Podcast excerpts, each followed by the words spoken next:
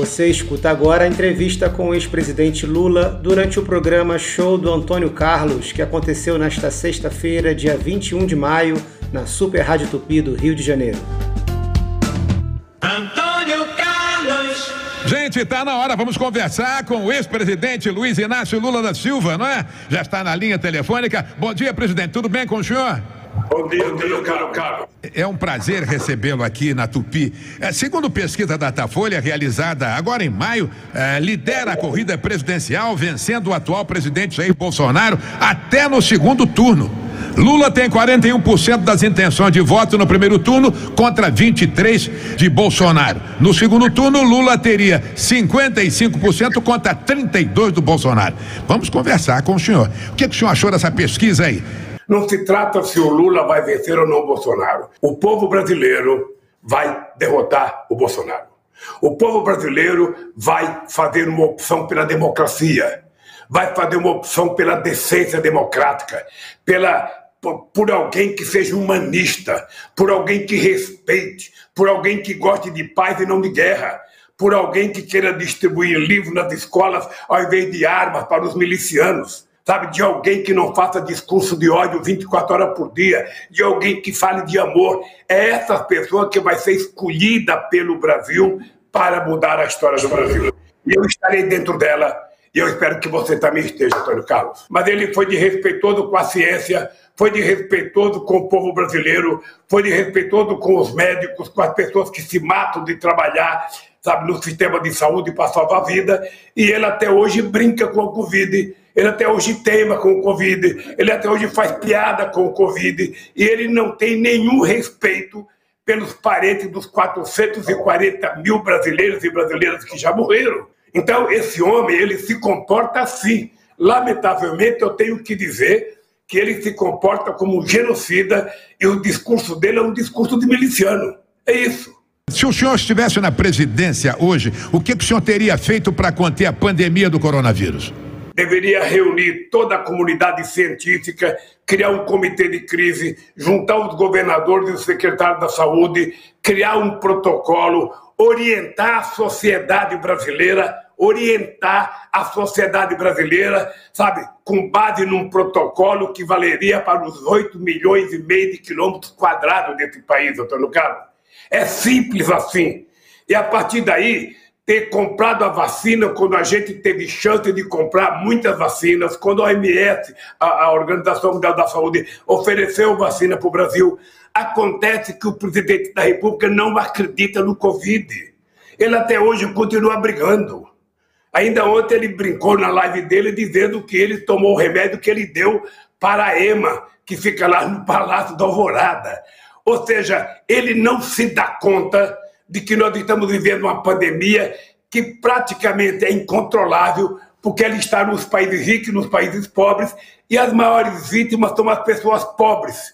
E ele deveria saber que o que vai garantir tranquilidade é a vacina. Então, por isso é que nós estamos defendendo, primeira coisa, vacina, segunda coisa, sabe, auxílio emergencial de 600 reais para todo mundo, porque o povo está passando fome. E você sabe aí no Rio de Janeiro que o povo está passando fome. De, depois ter uma política de crédito para pequenos e médios empreendedores manter o seu comércio funcionando e depois uma política de investimento em infraestrutura para que a gente possa voltar a crescer e gerar emprego. Isso é o mínimo que um presidente da República deveria ter feito. Você está lembrado que quando houve a crise econômica de 2008, que quebrou o Lehman Brothers nos Estados Unidos, você está lembrado que eu disse que a crise para nós era uma linha. Nós vamos sair dessa crise. O que, que nós fizemos? Nós colocamos dinheiro para o país crescer, nós colocamos dinheiro para o empréstimo, e nós fizemos o país crescer e terminei 2010 com um crescimento de 7,5% do PIB. Não é difícil fazer, é apenas ter vontade e compromisso com o povo brasileiro para que a gente pudesse ter o povo sofrendo menos do que ele está sofrendo. O senhor acredita mesmo que tem chance de vencer o atual presidente Jair Bolsonaro nas próximas eleições ou o PT precisa rever alguns pontos? Não se trata se o Lula vai vencer ou não o Bolsonaro. Eu vou repetir uma coisa que eu te disse no começo: o povo brasileiro vai derrotar o Bolsonaro. O povo brasileiro vai fazer uma opção pela democracia, vai fazer uma opção pela decência democrática, por alguém que seja humanista, por alguém que respeite, por alguém que goste de paz e não de guerra, por alguém que queira distribuir livros nas escolas ao invés de armas para os milicianos sabe, de alguém que não faça discurso de ódio 24 horas por dia, de alguém que fale de amor. É essa pessoa que vai ser escolhida pelo Brasil para mudar a história do Brasil. E eu estarei dentro dela e eu espero que você também esteja, Antônio Carlos. Fala aí, Felipe. É, eu gostaria de saber do Lula. Você tem falado na criação de uma frente ampla de esquerda para enfrentar o Bolsonaro. Não apenas no seu nome, mas numa frente ampla. O seu ex-ministro, Ciro Gomes, que foi candidato a presidente na última eleição, é, disse agora recentemente que vai partir com tudo para cima do Lula. Você acha que a chance de formar essa frente de esquerda, Lula? Olha, primeiro é difícil a gente pensar numa frente ampla de esquerda. Se é uma frente de esquerda, é uma frente de esquerda. Uma frente ampla pressupõe você ir além da esquerda. Pressupõe que você vai ter que conversar com os eleitores que não são de esquerda. Mas isso sempre foi assim.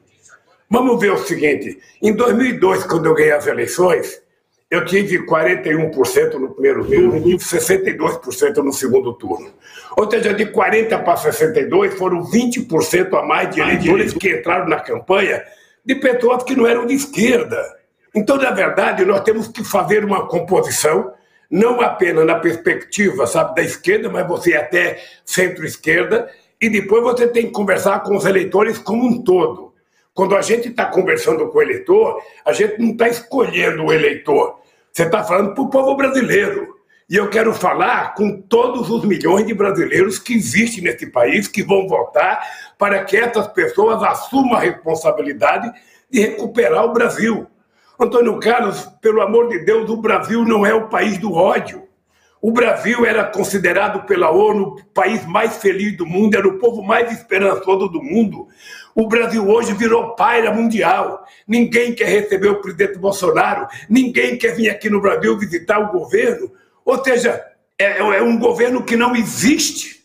É um governo que não conversa com a sociedade, que não conversa com o movimento social, que não conversa com o sindicato, que não fala em desenvolvimento, que não fala em emprego, que não fala em aumento de salário. Quando dá aumento de salário, dá para ele mesmo. O que as pessoas se esquecem é que quando eu fui presidente, eu fiquei oito anos sem aumentar o salário do governo. Oito anos. Então, veja, eu, eu penso ganhar as eleições.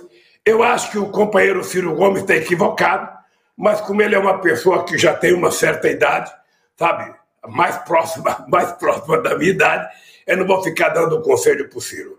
Ele fez uma opção, que Deus o abençoe, que ele siga o seu caminho, sabe, e que ele tenha mais sorte do que teve nas outras eleições. O que eu estou dizendo para vocês é o seguinte: eu ainda não decidi se sou candidato, posso ser candidato, eu tenho que ter responsabilidade ao tomar a minha decisão. Se for candidato, serei candidato para ganhar as eleições e vou dizer para vocês que nunca será mérito pessoal, sempre será mérito do grau de consciência política do povo brasileiro que votou em 2018, sabe? Eu diria pressionado por uma quantidade de mentiras contra o PT, contra mim, eh, ganhou as eleições porque eu não pude ser candidato. Você está lembrado que quando eu fui preso, eu, ganhei, eu cresci 16 pontos depois que eu fui preso. E eu tinha certeza que eu ganharia as eleições, mesmo estando na Polícia Federal. Aí não permitiram que eu fosse candidato. Eu estou com muita paciência esperando.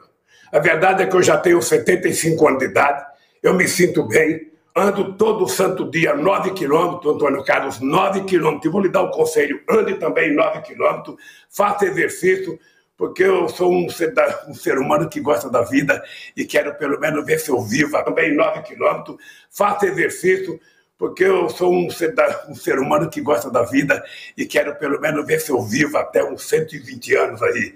Então, se eu tiver bom, eu posso ser candidato, sabe? Se for candidato, com o apoio do povo brasileiro, nós vamos recuperar o prazer de ser brasileiro, o orgulho de ser brasileiro. A coisa que eu mais adoro é dizer assim, Antônio Carlos, eu fico imaginando o povo no Rio de Janeiro, o povo na Baixada, que está sofrendo agora com desemprego, passando fome, poder recuperar o direito de fazer um churrasquinho no final de semana, tomar uma cervejinha gelada e ter prazer de ser brasileiro, ter prazer de morar no Rio de Janeiro, ter prazer de ser feliz. É isso que eu quero recuperar para o Brasil, querido. É, o auxílio emergencial vai, vai ter um aumento? Vai voltar para os 600 reais? Olha, o PT está brigando para isso. O PT está brigando para isso porque, veja, nós temos um desemprego muito grande. Ô, Antônio Carlos, você que é um, um companheiro do Rio de Janeiro, você sabe o que era o Rio de Janeiro quando a indústria naval estava no auge, há quatro anos atrás, com quase 80 mil trabalhadores. Acabaram com a indústria naval. Estão tentando acabar com a indústria de ar de gás, o complexo de Itaboraí, que era para ser um complexo petroquímico dos mais importantes do mundo, está paralisado. Ou seja, essa gente efetivamente não pensa no Brasil, não querem construir nada, não querem que o Brasil vire uma grande nação. O que, é que eles querem? Vender. Vender. É como se eu chegasse na tua casa e começasse a falar, Antônio Carlos, vende a televisão, Antônio Carlos, vende o sofá, Antônio Carlos, vende a cama, Antônio Carlos, vende o fogão. Sabe? Não. O Brasil é um país grande, o Brasil não tem que vender o seu patrimônio, o Brasil não tem que vender a Eletrobras, o Brasil não tem que vender o Correio, o Brasil não tinha que vender a Embraer, o Brasil não tem que vender a Petrobras. Esse país precisa de indústrias muito fortes para que a gente possa induzir o desenvolvimento econômico, o investimento em pesquisa. Me parece que essa gente não pensa, me parece que essa gente não tem alma brasileira, e me parece que essa gente quer vender porque não sabe ter criatividade para incentivar o desenvolvimento econômico, o desenvolvimento industrial e incentivar a política de geração de empregos e distribuição de renda para o nosso povo. Passou uh, um, um, um, bom tempo preso, saiu, recuperou os direitos políticos, está casado de novo. Que lição o senhor tirou de tudo isso? Creio muito em Deus, Antônio Carlos. A lição que eu tirei de tudo isso é que eu passei por uma aprovação. Eu me preparei muito para, ao sair da prisão, não deixar que o ódio tomasse conta da minha alma. Eu, aos 75 anos de idade, eu quero viver bem cada dia. Eu quero ter prazer cada dia. Eu quero que o amor que eu tenho dentro de mim possa crescer e ser distribuído, ser compartilhado com outras pessoas.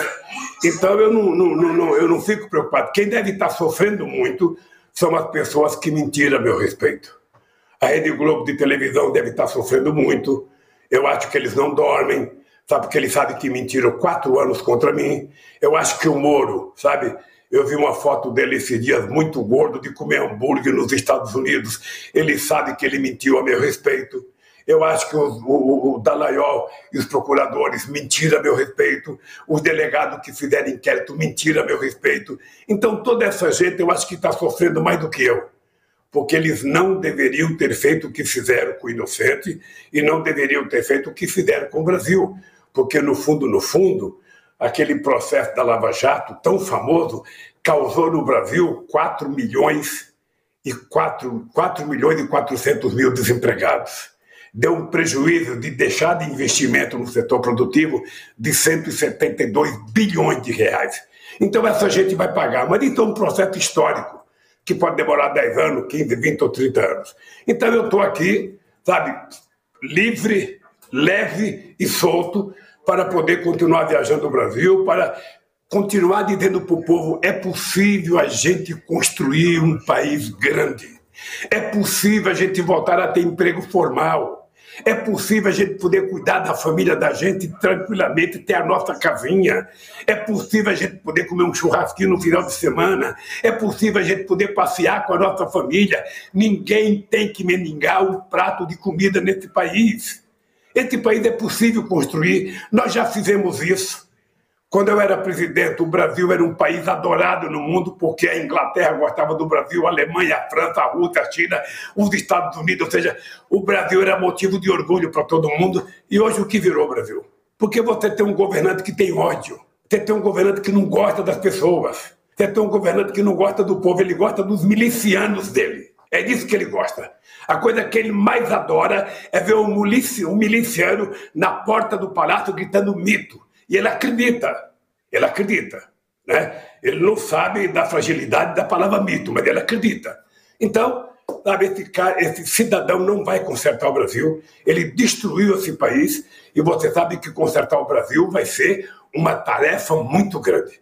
Eu, como no meu tempo de, de, de, de, metalúrgico, a gente fazia mutirão para ajudar as pessoas a construir casa, a colocar o sistema elétrico numa casa, a fazer poço numa casa, a fazer uma fossa numa casa.